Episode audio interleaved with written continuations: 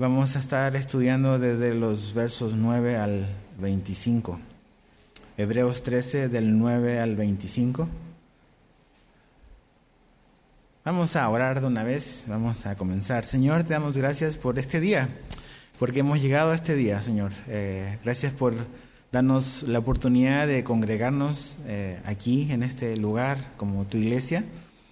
Y Señor, ahora eh, nos sentamos y queremos poner nuestra mente, nuestro corazón en lo que vamos a leer y que tu palabra que es viva y eficaz pueda enseñarnos, pueda instruirnos, pueda corregirnos pueda prepararnos para toda buena obra, Señor. Entonces, eh, confiamos en la obra que tú estás haciendo entre nosotros hoy. En el nombre de Jesús. Amén. El mensaje de hoy es como una continuación, realmente es, es la segunda parte de lo que vimos la semana pasada. Eh, y es como cómo se ve en la práctica, pues, el cristianismo, básicamente. Eh, decíamos de que eh, cuando Dios nos salvó por medio de Jesús, eh, pasamos de, un reino a otro, pasamos del reino de las tinieblas al reino de la luz, que ahora somos parte del reino de Dios y que como nos decía el capítulo 12, al final, el verso 28, que es un reino inconmovible, el reino de Dios es inconmovible, es eterno, es seguro, en cambio, el reino del hombre es pasajero, es temporal, pero ahora somos parte del reino de Dios. Y que como miembros del reino de Dios, eh, como ciudadanos de, ese reino, eh, cuando Dios hace una obra en nuestra vida, hay ciertas características que comienzan a verse en la vida de un cristiano. Así como eh, tu acento, tus gustos a lo mejor culinarios, ciertas cualidades te, te delatan o me delatan de dónde somos, a lo mejor de este país o de este mundo. Así también hay ciertas características que nos van a delatar, en cierta manera, de que somos cristianos, ¿no? Y vimos la semana pasada de que la primera, eh, como que el primer distintivo que aparecía ahí era que practicar el amor fraternal, ¿no? Decía, hablamos de practicar el amor fraternal, también eh, hablamos de caminar en pureza y en contentamiento, también es una característica de un creyente. Hablamos de honrar a los líderes espirituales de la congregación. Y hoy vamos a continuar con tres cosas más que son importantes y son características de un cristiano. Vamos a leer del verso 9 al, al 16. Ahí está la primera o la otra característica que es no enredarse en enseñanzas extrañas. Eso también es parte de la vida cristiana no enredarse en enseñanzas extrañas. Entonces vamos a leer del 9 al 16. Dice, no os dejéis llevar de doctrinas diversas y extrañas, porque buena cosa es afirmar el corazón con la gracia, no con viandas que nunca aprovecharon a los que se han ocupado de ellas. Tenemos un altar del cual no tienen derecho de comer los que sirven en el tabernáculo porque los cuerpos de aquellos animales cuya sangre a causa del pecado es introducida en el santuario por el sumo sacerdote, son quemadas fuera del campamento, por lo cual también Jesús, para santificar al pueblo mediante su propia sangre, padeció fuera de la puerta. Salgamos pues a él, fuera del campamento, llevando su vituperio, porque no tenemos aquí ciudad permanente, sino que buscamos la porvenir Así que ofrezcamos siempre a Dios por medio de él sacrificios de alabanza, es decir, fruto de labios que confiesan su nombre. Y de hacer bien y, y de la ayuda mutua no os olvidéis, porque tales sacrificios se agrada Dios. Entonces aquí vemos, continuando la idea de cómo se ve el cristianismo en la práctica. Y lo primero que, vemos esta mañana es, como dije hace un rato, no enredarse en enseñanzas extrañas. Eh, dices, sí, es parte de la vida cristiana, sí, es parte de la vida cristiana. Eh, las cosas extrañas y enseñanzas o doctrinas extrañas no son cosa nueva, han existido siempre, desde acá, desde el primer siglo que el autor de la carta a los hebreos menciona que ya desde ese momento hay cosas y hay enseñanzas extrañas y diversas que eh, es el peligro que se introduzcan a la vida de un creyente, a la vida de una iglesia. ¿Y cuál eran? Y, las va a explicar básicamente eh, cuáles son esas enseñanzas extrañas eh, y diversas. Tiene que ver con comida. Si te fijas en el verso al final del verso 9, dice, no con viandas que nunca aprovecharon a los que se han ocupado de ella. Entonces, ¿qué es lo que está diciendo estas enseñanzas extrañas? Tiene que, que ver con comida ceremonial, básicamente. Y es esta idea que, existía en ese entonces y que sigue existiendo hoy, que ha existido a lo largo de la historia de la iglesia cristiana, que si por comer o abstenerte de ciertos alimentos, tú vas a ser más o menos espiritual. ¿Ok? Eso es lo que está pasando. Es que si tú comes esto, tú vas a estar más cerca de Dios. O si no comes esto, vas a estar más cerca de Dios. Entonces, acuérdate que el, trasfondo de, estos eh, cristianos eh, es un trasfondo hebreo es la carta a los hebreos. ¿Y qué era lo que había pasado? Eran hebreos o judíos que habían venido a la fe en Jesús y que en cierta manera estaban siendo como que presionados para regresar a sus tradiciones, a sus prácticas eh, como levíticas del Antiguo Testamento. Entonces ahí tiene mucho sentido y mucho que ver con esto de las viandas y la comida, ¿verdad? Entonces, ¿qué era lo que se estaba enseñando o, el peligro que, podía ocurrir en estos cristianos? Como que volver a, eso de si hay ciertos alimentos que tú consumes o te abstienes, vas a ser más espiritual o vas a estar más cerca de Dios. Y dice que esas son enseñanzas extrañas que un creyente debe de evitar y no enredarse en esas cosas. Mira lo que Pablo dice en 1 Timoteo 4, 3 al 4 va a aparecer ahí en pantalla, dice, prohibiendo casarse y mandando abstenerse de alimentos que Dios ha creado para que con acción de gracias participen de ellos los que creen y que han conocido la verdad. Porque todo lo creado por Dios es bueno y nada debe nada se debe rechazar si se recibe con acción de gracias. Y ahí Pablo está hablando de que van a venir falsos maestros, falsos eh, eh, falsas enseñanzas que van a introducirse a la iglesia. Y una de esas tiene que ver con que va a venir esta gente que va a prohibir comer ciertas cosas. Pero prohibir por qué? tiene una, una conexión espiritual. Eso es lo que se quiere pretender. Es, si tú no comes o te abstienes de esto, vas a ser más amado por Dios, vas a, vas a agradar más a Dios, vas a honrar más a Dios. Y esas son las enseñanzas que han existido desde el inicio de la iglesia cristiana. ¿no? Entonces tenemos que tener cuidado con eso, con esas ideas. Aquí Pablo nos dice que podemos comer de todo, con acción de gracias. Tenemos la libertad por Jesús de que no hay nada, ningún alimento que nos vaya ni a acercar ni a alejar más de Dios. ¿Ok? No tiene ningún tipo de connotación espiritual.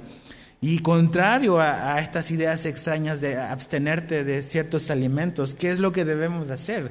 Dice, debemos de afirmar nuestro corazón en la gracia. Eso es lo que dice el verso 9, mira, lee ahí conmigo. Dice, porque buena cosa es afirmar el corazón con la gracia.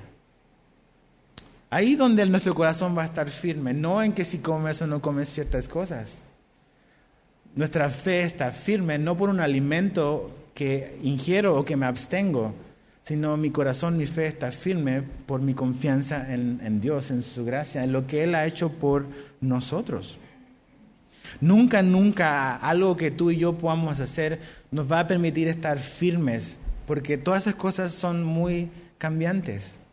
Pero cuando entendemos la gracia de Dios, que Dios nos acepta y nos ama, no por lo que tú y yo hacemos, sino por lo que Jesús hizo por nosotros en la cruz, descansamos y estamos firmes y seguros en eso. No es que no queramos agradar a Dios, claro que queremos agradarlo. Y vamos a ver cómo Dios se agrada, con qué cosas, lo va a explicar el texto. Pero no es porque te abstienes de comer ciertas cosas que Dios te acepta, como la idea que se estaba introduciendo en nuestros cristianos. La segunda cosa en la cual ellos no debían de enredarse tiene que ver ahí en los versos 10 y 11, cuando dice tenemos un altar del cual no tienen derecho de comer los que sirven al tabernáculo, porque los cuerpos de aquellos animales cuya sangre a causa del pecado es introducida en el santuario por el sumo sacerdote, son quemados fuera del campamento. ¿Y qué era lo que aparentemente estaba pasando? Esta idea no solamente de una comida ceremonial, sino de un mobiliario ceremonial un mobiliario religioso, un altar. Acuérdate, el trasfondo de estos creyentes era judío, los judíos tenían un templo, tenían un altar donde ellos sacrificaban animales para ofrendar a Dios, para eh, expiar los pecados. Y ellos habían salido de eso. Entonces, seguramente, probablemente, los, la familia, los amigos de estos cristianos estaban diciéndole, bueno, ¿y ustedes cómo le hacen para adorar a Dios?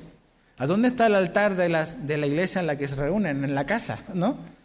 O sea, ¿qué, ¿qué elemento, así como que presencial, qué objeto realmente ustedes pueden decirnos cristianos que tienen que los hace como que acceder a Dios? Nosotros tenemos el templo en Jerusalén, tenemos los sacerdotes que ofrecen sacrificios de animales para ofrecer a Dios. Es un altar.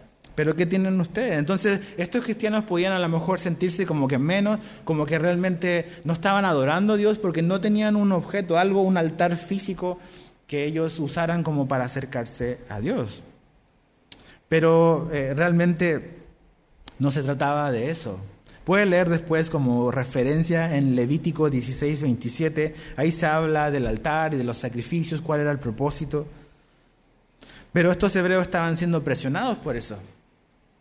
¿Dónde se juntan? Pues en una casa, probablemente. ¿Y dónde está el altar? ¿Qué animales están sacrificando? No, pues no, no tenemos ni altar ni animales. Y entonces, ¿y Dios los va a aceptar así? Pues imagínate cómo se deben haber sentido ellos. Entonces, ¿cuál era lo importante que, yo, que aquí el autor de esta carta les, les quiera recordar? Que, realmente la, vida de un cristiano no se trata de un elemento físico, no se trata de, un alimento tampoco, se trata de Jesús. Esta, esta carta se trata de Jesús. Se trata de mostrarnos de que Jesús es nuestro gran y sumo sacerdote que su sacrificio en la cruz es suficiente, completo y perfecto para poder acercarnos a Dios. Eh, eh, también es un poco peligroso porque a veces, incluso en el ambiente cristiano, hay ciertas iglesias que le llaman a esto un altar. No sé si has estado en iglesias que al, al púlpito o ahí a los pies del estrado, eso es un altar. Y también es una equivocación. Porque a veces le damos un valor a un lugar físico y dice, ese es el altar, entonces voy a pasar al altar para acercarme a Dios, como si Dios no estuviese en la silla del fondo. También es un error. Nuestro altar no está aquí eternamente, nuestro altar fue un monte llamado Calvario, en el cual Jesús murió ahí por nosotros. Él es el sacrificio perfecto que nos permite acercarnos a Dios, no en un lugar físico, no en un templo en Jerusalén, no necesariamente en este lugar, sino que ahora podemos acercarnos a Dios donde quiera que estemos, porque finalmente venimos a Dios por medio de Jesús. Entonces no podemos como idolatrar eh, aquí adelante y pasa adelante, no se trata de pasar adelante, digo, no es que esté mal en sí, pero a veces nuestra fe y nuestro corazón empieza luego, luego como a idolatrar ciertas cosas. Como a lo mejor estos hebreos estaban pensando, nosotros no tenemos un altar. No se trata de eso. Jesús es nuestro acceso a Dios. No un punto geográfico, no un lugar en Jerusalén, no aquí adelante, sino que Jesús es nuestro acceso a Dios. Eso es lo que dice el verso 12 al 14, fíjate. Por lo cual también Jesús, y, luego, luego eh, del altar pasa a Jesús, dice, por lo cual también Jesús, para santificar al pueblo mediante su propia sangre, padeció fuera de la puerta.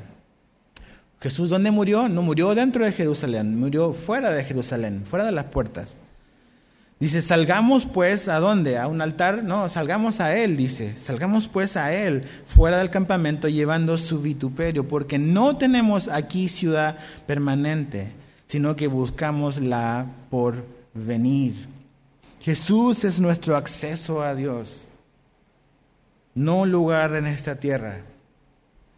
No es que tienes que venir hasta este lugar para poder tener acceso a Dios. Es bueno venir, es bueno congregarse, es parte de la vida cristiana. Pero tienes acceso a Dios en tu cuarto, en la cocina, en el camión, en tu carro. Eso es algo, un acceso que el sumo sacerdote no podía experimentar. O sea, nosotros, tú y yo, como cristianos del Nuevo Testamento, tenemos más privilegio, más acceso que tenía el sumo sacerdote en el Antiguo Testamento. Que venía a la presencia de Dios en un momento, en un día del año nada más. Y solo una persona en todo el mundo tenía acceso a Dios. Pero por Jesús ahora tú y yo tenemos acceso a Dios cuando queremos. No tenemos que pedir cita, no tenemos que vestirnos de cierta manera, tener cierto atuendo, no. Venimos a Dios porque Jesús, nuestro gran sumo sacerdote, nos abrió el acceso a Él. No necesitamos ciertos alimentos o cierto altar o cierto sacerdote o cierta ciudad, porque Jesús es nuestro gran sumo sacerdote que murió por nuestros pecados para darnos acceso a Dios en un altar llamado el Calvario y abrirnos así la puerta no a una ciudad terrenal, sino a la Jerusalén celestial. Acuérdate, los judíos, o sea, la ciudad de Jerusalén es muy importante para ellos. Es, es, un pilar, es un centro. Ahí estaba el templo. Entonces estos cristianos decían, bueno, es que a lo mejor tenemos que ir a la ciudad porque pues ahí está el templo y ahí está Dios. Y dicen, no, no, no, nosotros tenemos acceso a algo superior a eso. Ya no a una ciudad, ya no a un templo, ya no a ciertos rituales, sino por lo que Jesús hizo en la cruz, porque Él es el sacrificio tú puedes acercarte a Dios. Qué tremendo es eso, saber eso. Que, tenemos el privilegio de acceder a Dios 24/7. O sea, piensa un poco en eso. O sea, el hombre, entre comillas, más santo del Antiguo Testamento, el, hombre que, que, el único que podía decir, yo estaba un momento en el año en la presencia de Dios, tú y yo tenemos muchísimos más privilegios que Él.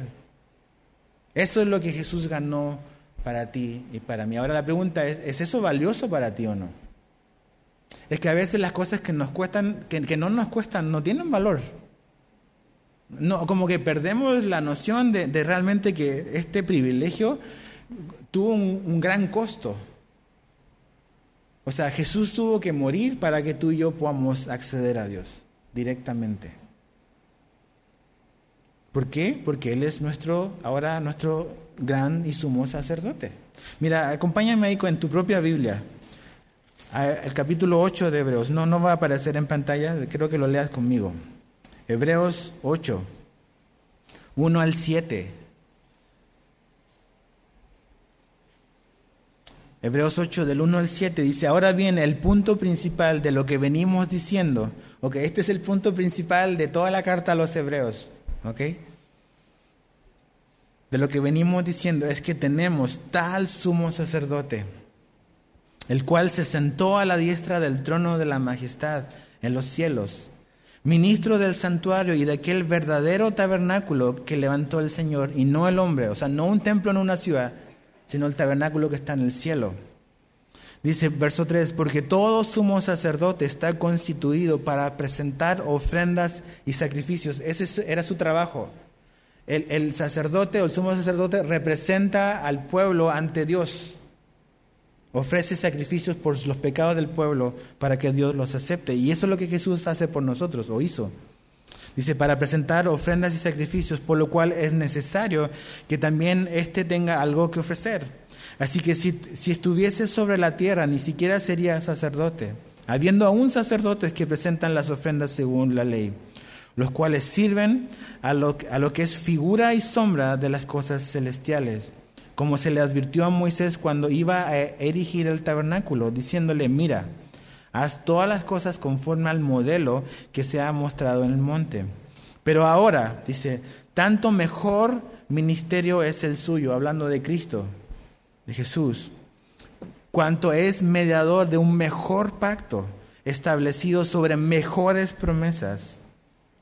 Dice, porque si aquel primero hubiese sido sin defecto, ciertamente no se hubiera procurado lugar para el segundo.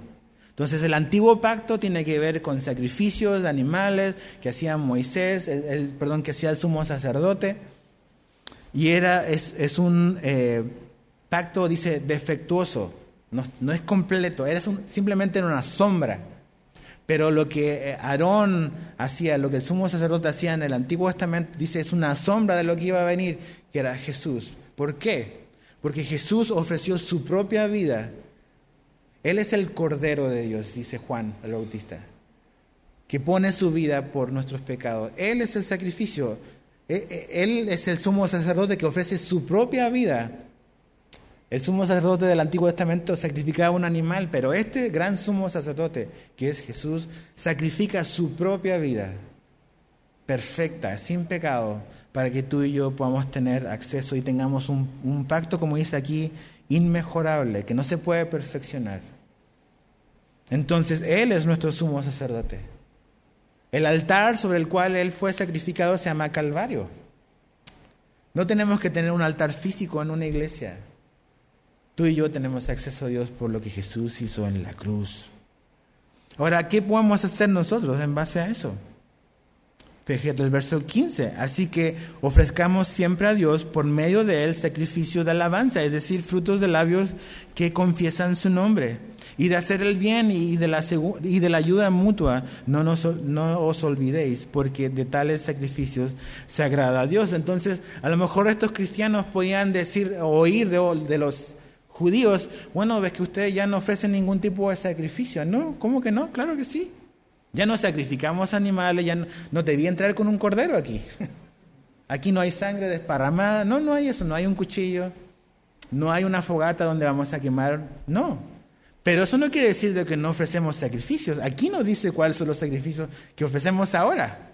El primero está en el verso 15, dice, Así que ofrezcamos siempre a Dios por medio de Él, o sea, por medio de Jesús, sacrificio de alabanza, es decir, fruto de labios que confiesan su nombre. ¿Qué le ofrecemos a Dios? Lo que hablamos, nuestras palabras, nuestra adoración verbal. Por eso es importante el momento antes de la enseñanza. Ok, el momento antes de la enseñanza no es para esperar que todos lleguen. A veces es curioso, veo en las transmisiones la gente dice, ok, estoy listo para la enseñanza. Ok, está bien la enseñanza, pero ¿están listos para ofrecer sacrificios de labios a Dios? O sea, ahí parte la cosa. No es que nada más como que la música es para esperar a los que llegan tarde. O sea, es, es lo poco que tú puedes ofrecerle a Dios. Que yo puedo ofrecerle. Es un sacrificio, o sea, ya, ya no traigo mi animalito, pero traigo mis labios. Y cuando canto a Dios, estoy ofreciéndole un sacrificio a Él, que le agrada a Dios. Esto es muy importante, la música, créanme, no es para nosotros. La alabanza no es para nosotros. El único que puede decir, no me gustó la alabanza hoy es Dios. Tú y yo no tenemos el derecho de decir, no me gustó la alabanza, porque no es para ti ni para mí. Entonces, tenemos que entender eso. Es lo poco que tú y yo podemos darle a Dios y a veces es lo que menos valoramos. Por eso es tan, tan importante saber de que eso le agrada a Dios escucharte. Dios se deleita cuando lo adoramos con nuestros labios.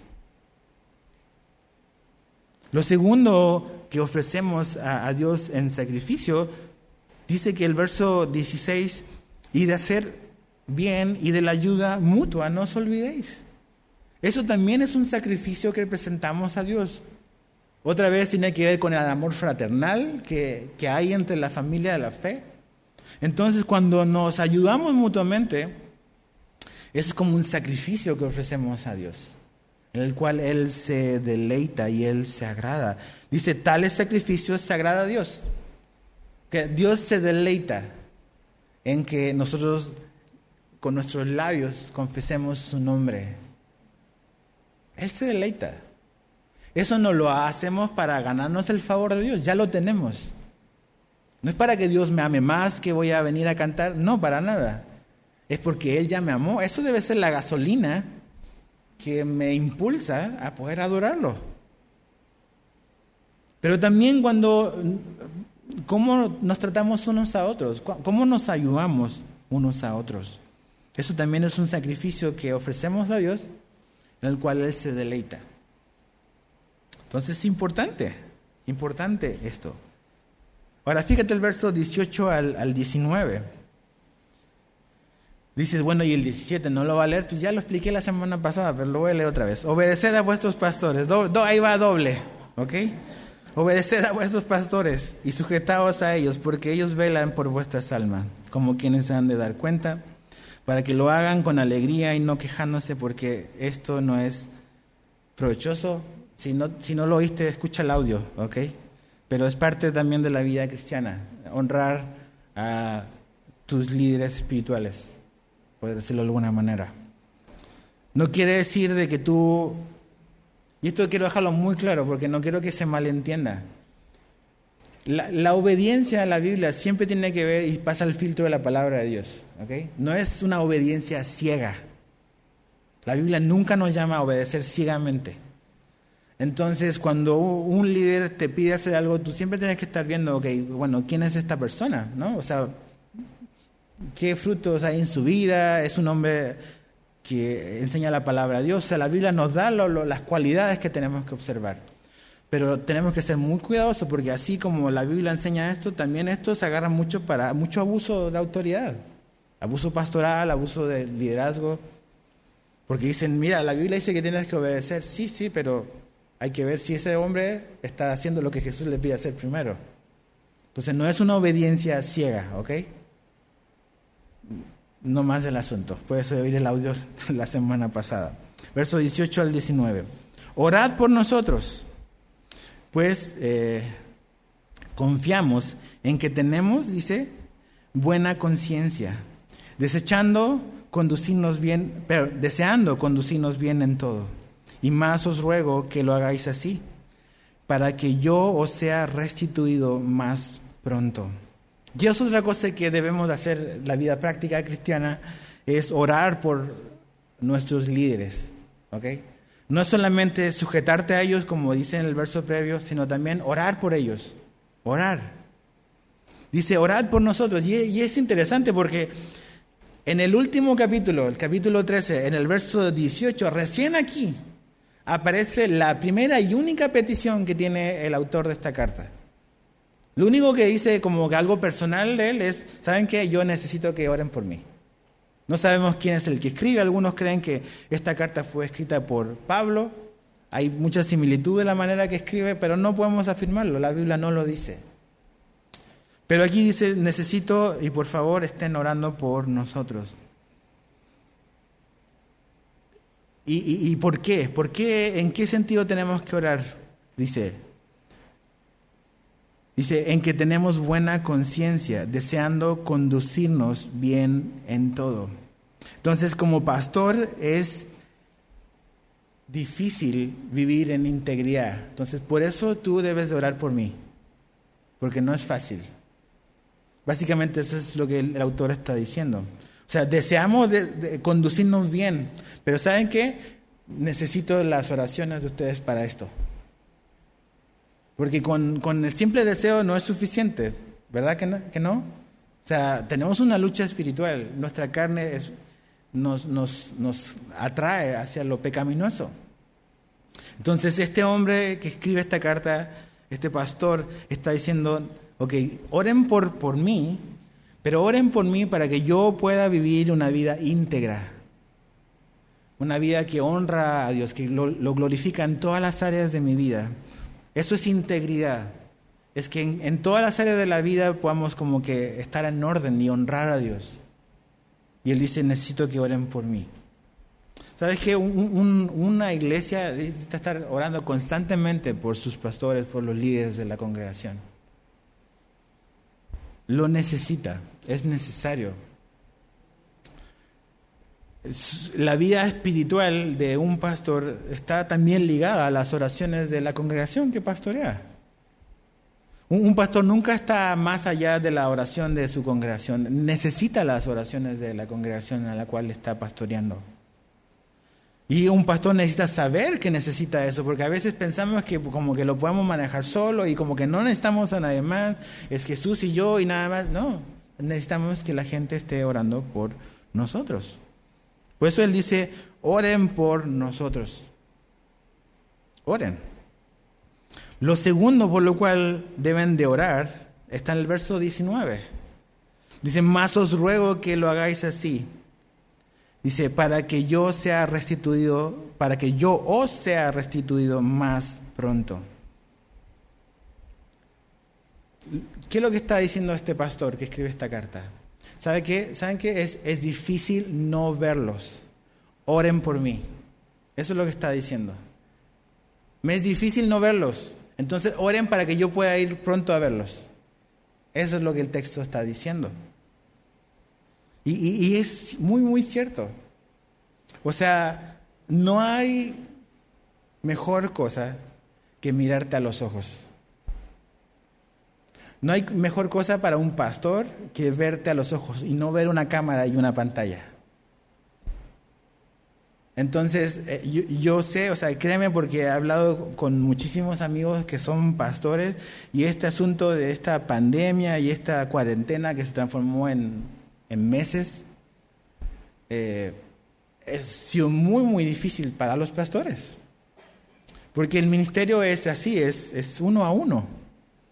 Ok, qué padre que se puede transmitir en vivo, pero realmente eso no es iglesia. La iglesia es una congregación de cristianos que se reúne y que está juntos. Entonces aquí él dice, qué padre que les puedo escribir, pero oren para que los vea cara a cara. Ese es el ministerio de verdad. Eh, ahí donde están las relaciones, no digitales, no impresas, que ayudan, pero no hay nada como algo presencial. Entonces, Ok, vivimos en, este tiempo que ahora es, muy, muy cómodo y, de una bendición se puede transformar en una maldición, por decirlo de alguna manera. En el sentido de que aprovechamos toda la tecnología que hay y estamos a favor de eso, ¿ok? Pero es muy sutil la línea cuando de una bendición se transforma ya en una comodidad, donde yo puedo tener acceso a un montón de cosas sin estar presencialmente involucrado y poder como que realmente ser parte y que yo conozca a los demás y que los demás me conozcan a mí. Y que me puedan animar, que me puedan exhortar, que me puedan enseñar y que yo pueda ser servido, pero también servir a los demás. Entonces aquí, eh, eh, aquí habla de eso, de que un pastor, no hay para un pastor como el poder ver a su congregación así, mirándolo a los ojos. Dice, oren por mí, porque esto está siendo difícil, el no verlos. No hay como las relaciones personales. Dios no nos creó para vivir aislados. Ok, por un tiempo lo, llevamos, lo medio sobrellevamos, pero eso no es lo normal. Ok, esta nueva normalidad, no te acostumbres a ella, no debes de acostumbrarte a ella. ¿Nos cuidamos? Claro que sí, pero eso no es lo normal, ni en una vida de iglesia tampoco. Una iglesia es una congregación, una eh, asamblea de personas presencialmente juntas. Eso es iglesia. Entonces el pastor dice, oren por mí porque esto está siendo difícil, el no verlos. Hay iglesias que hasta el día de hoy no se han vuelto a reunir. Mi amigo José, pastor de Calvary allá en Costa Rica, hoy es la primera vez que se van a reunir desde marzo. Las iglesias en Mérida todavía no se pueden reunir. Calvary Centro, bueno, todas las Calvarys de Mérida, su primera reunión va a ser el próximo domingo. medio año donde no se han podido congregar. Muy difícil. Entonces, oremos por estas cosas. O sea, aquí él, pide oración. No nos explica la razón por la cual no los ha visto, pero dice, entiende que lo más importante es verlos, volver a verlos. Entonces, oremos para que Dios pueda hacer lo que solo Él puede hacer. Bajar este rollo de la pandemia, hacer que las cosas mejoren. Él lo está usando, yo sé que lo está usando, pero podemos orar para que pronto podamos estar toda la congregación reunida y no conectados por un, una pantalla. Porque los que están lejos, los que no son de esta iglesia, pues qué bueno para ellos, pero si tú eres de esta iglesia, tu lugar es aquí, no detrás de un monitor. Entonces, oremos por eso, oremos para que los niños puedan regresar. Han estado viniendo con sus padres y damos gracias a, a Dios por eso. Pero sus maestros también quieren volverlos a ver. Para que Dios pueda darnos su gracia, para que esto pueda mejorar. Ahora, mira lo que Pablo le dice a los tesalonicenses. Primera de Tesalonicenses 5:25 dice, hermanos, orad por nosotros. Ahí está. Necesito que oren por, por nosotros. Todo lo que dice. Segunda de Tesalonicenses 3:1. Finalmente, hermanos, orad por nosotros para que la palabra del Señor se extienda rápidamente y sea glorificada, así como sucedió también con vosotros. O sea, dice, oren por nosotros. los pastores necesitan, los, líderes de las iglesias, los que están sirviendo, necesitan la oración de la congregación. Finalmente, lo último, versos 20 al 25. Y el Dios de paz, que resucitó de los muertos a nuestro Señor Jesucristo, el gran pastor de las ovejas, por la sangre del pacto eterno, os haga aptos en toda buena obra para que hagáis su voluntad, haciendo Él en vosotros lo que es agradable delante de Él por Jesucristo, el cual sea la gloria por los siglos de los siglos. Amén.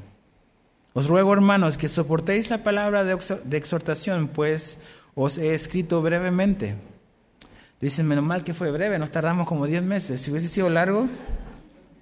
Ok, verso 23. Sabed que está en libertad nuestro hermano Timoteo, con el cual, si viniere pronto, iré a veros.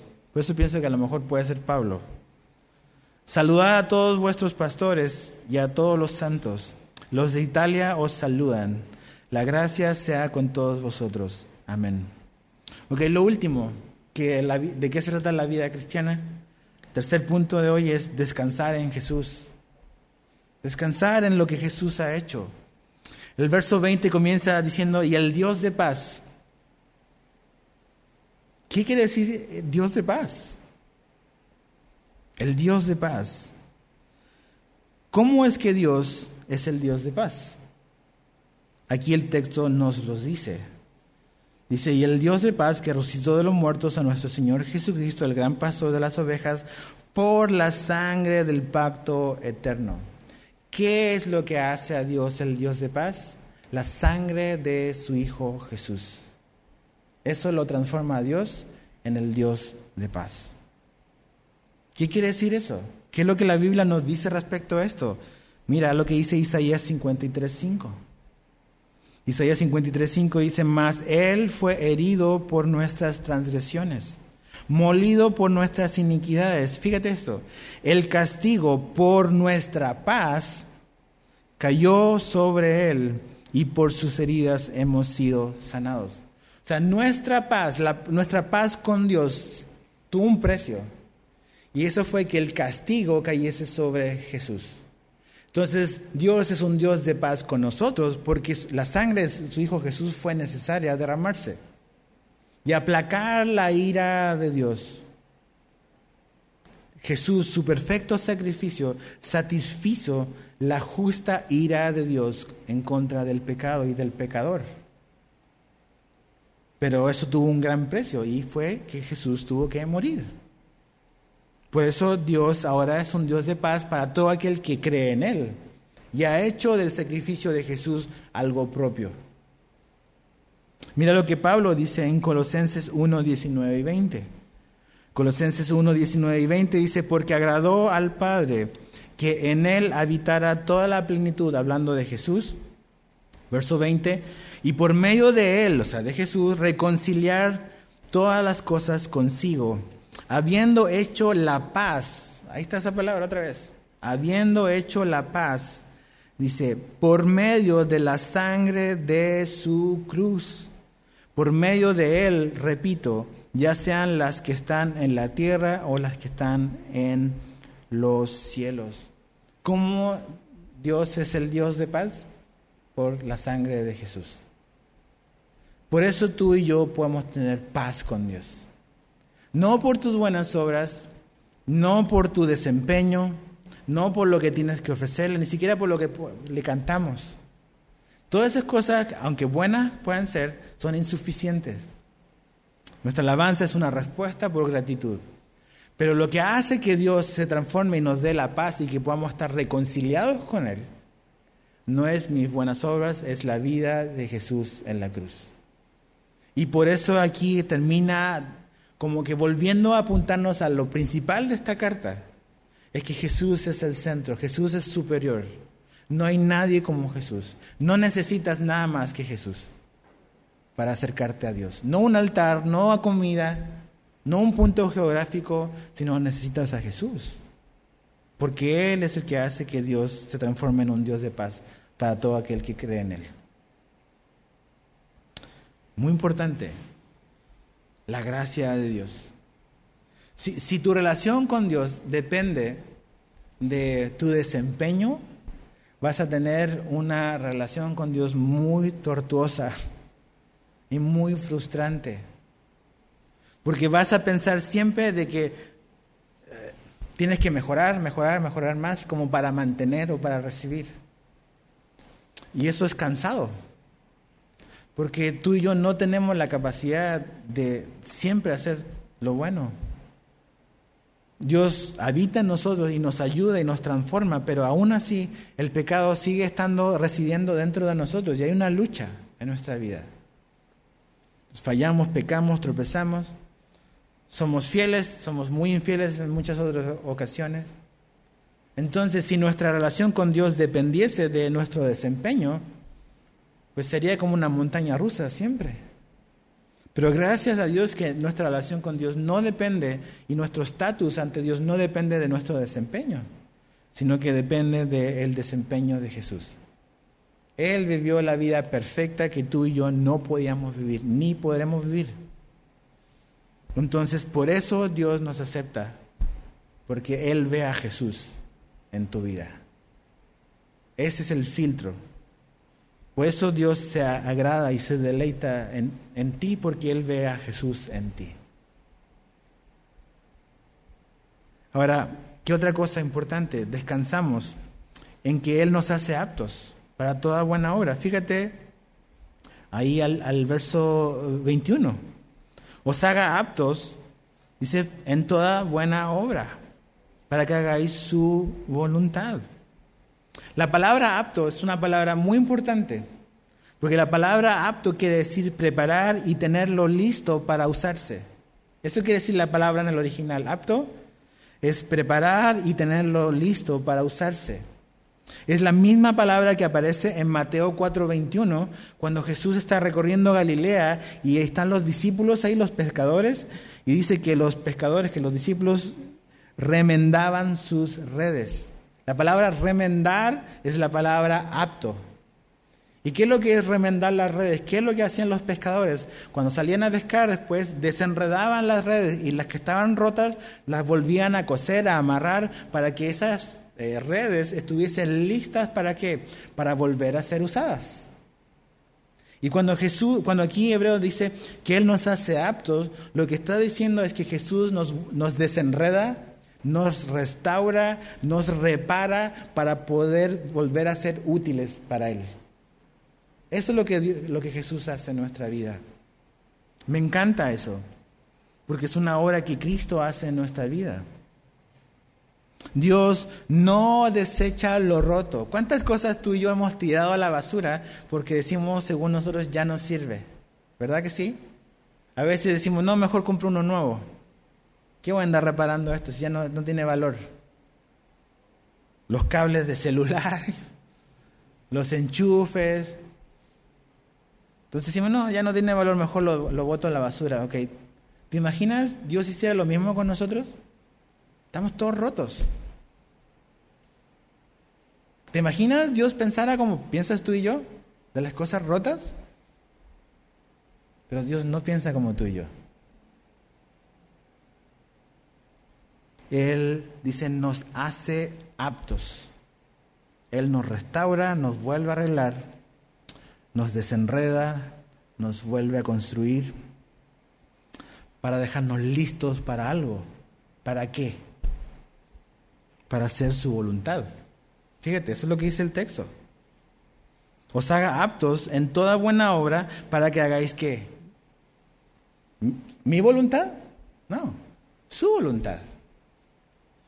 No dice aquí que nos haga aptos para seguir nuestros sueños o que nos haga aptos para seguir nuestros propósitos. No, Dios no te compró con la sangre de su Hijo Jesús para que tú y yo sigamos viviendo como nosotros nos plazca.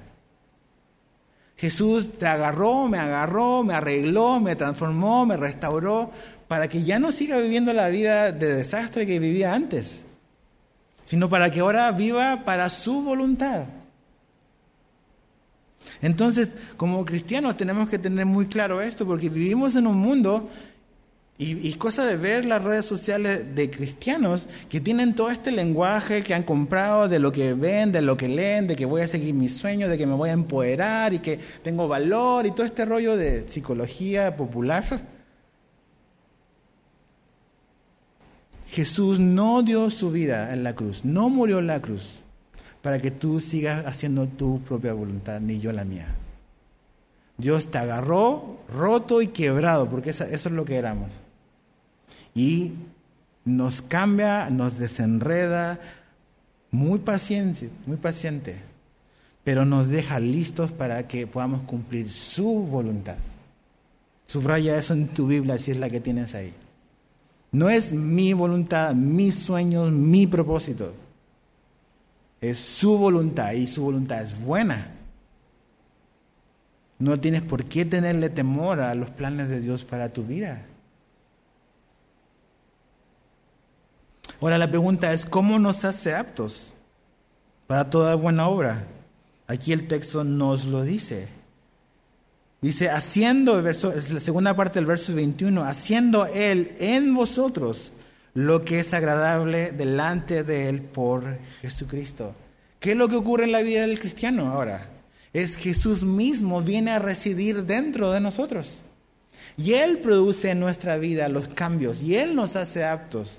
Por eso dice, a Él sea la gloria, Él se lleva todo el crédito. No es que, ah, mira, mira, cómo he cambiado. Y como que tú te llevas los laureles. No. Es, la obra de Jesús porque Él ha venido a residir dentro de ti. Ningún sistema religioso que, que investigues o el que estudies, ves que el Dios mismo habita a su adorador. El cristianismo nos muestra que Dios viene ahora a residir dentro de la vida del creyente. Y es el cambio que Él produce en nosotros, que nos lleva y nos prepara y nos hace aptos para todo lo que Él tiene para nuestra vida. O sea, Jesús vive dentro de ti a través de la persona de su Espíritu. La Biblia lo menciona como el Espíritu de Cristo también. Entonces, somos habitados por Dios. Y Él hace la obra en nuestra vida. ¿Te imaginas Jesús le hubiese dicho a sus discípulos, ok, vayan y prediquen el Evangelio? Y eso fue todo. No, hombre, pobre iglesia con el buen Pedro. O sea, pobre iglesia con un incrédulo como Tomás, que duda. No, pero Dios hizo algo antes, Jesús hizo algo, les mandó a su espíritu. Ellos fueron habitados por el Espíritu de Dios. Y eso fue lo que hizo que los discípulos pudiesen cumplir con la voluntad de Jesús, que era llevar el Evangelio a todo el mundo. Porque Dios no solamente nos dice lo que debemos de hacer, todas estas cosas que has visto en esta lista, dice lo que es una lista de hacer, hacer, hacer, sí, pero solo si vas a poder hacerlas, si Jesús vive en tu vida. O sea, no hay manera que tengas amor fraternal como nos enseña acá si Jesús no reside en tu vida. No hay manera posible de vivir en pureza y tener contentamiento si Jesús no vive en tu vida. No hay manera. O sea, no hay manera de que puedas adorar a Dios si Jesús no vive en tu vida. Entonces, porque y ya que Jesús vive en tu vida, si eres un creyente, Él hará la buena obra en ti. Él te capacitará. Ok, muy rápido. Para que lo notes, lo puedes leer en tu casa hoy, te dejo tarea. ¿Cuáles son los medios? Ok, ya sabemos que Jesús vive en nosotros y que Él nos lleva a hacer eso, pero ¿cuáles son los medios que Jesús usa para hacernos aptos? Para restaurarnos, para volvernos a poner en orden, para volver a dejarnos útiles y listos para servir. ¿Cuáles son? Cuatro. Número uno, la palabra de Dios. A través de la palabra de Dios, Dios nos hace aptos. Anota esta referencia, 2 Timoteo 3, 16 al 17. No lo vamos a leer ahora, léelo en tu casa. La palabra de Dios, 2 Timoteo 3, 16 y 17. Segundo, ¿cómo nos hace apto Dios? a través del compañerismo cristiano. Compañerismo cristiano. ¿Cuál es el texto 2? Efesios 4, 11 y 12. Efesios 4, 11 y 12. Y Gálatas 6, 1. Gálatas 6, 1. Compañerismo cristiano. ¿Qué quiere decir eso? Ser parte de una iglesia local. Tercero, ¿cómo Dios nos hace aptos? A través de la oración. A través de la oración. Primera de Tesalonicenses 3.10. Primera de Tesalonicenses 3.10. Y finalmente, y este te va a sorprender, probablemente no te lo esperas, cómo Dios nos hace aptos a través del sufrimiento. A través del sufrimiento. Primera de Pedro 5.10. Tú dices, no, el sufrimiento no tiene ningún propósito. Claro que sí. Dios te está haciendo apto.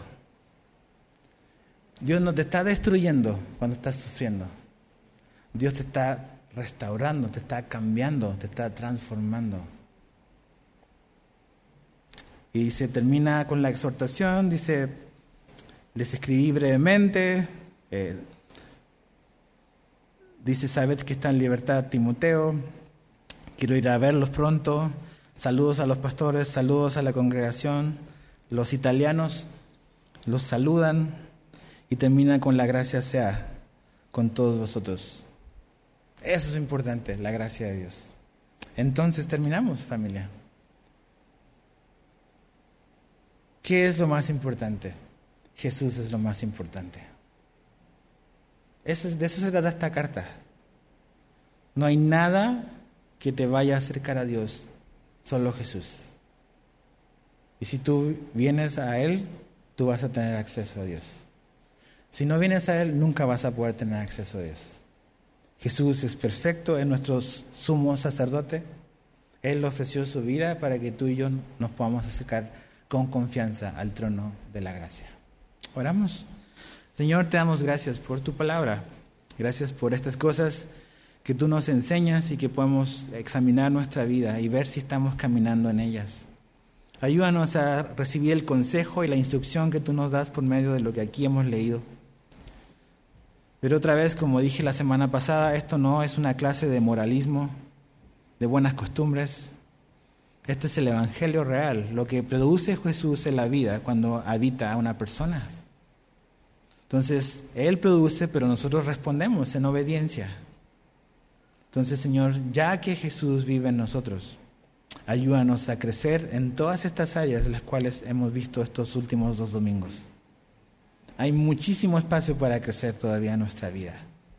Entonces, en lugar de enfocarnos en lo malo que están haciendo los demás, queremos examinar nuestra propia vida. Gracias por tu palabra, porque es un medio por el cual tú nos haces aptos. Te damos gracias, Señor. En el nombre de Jesús, amén.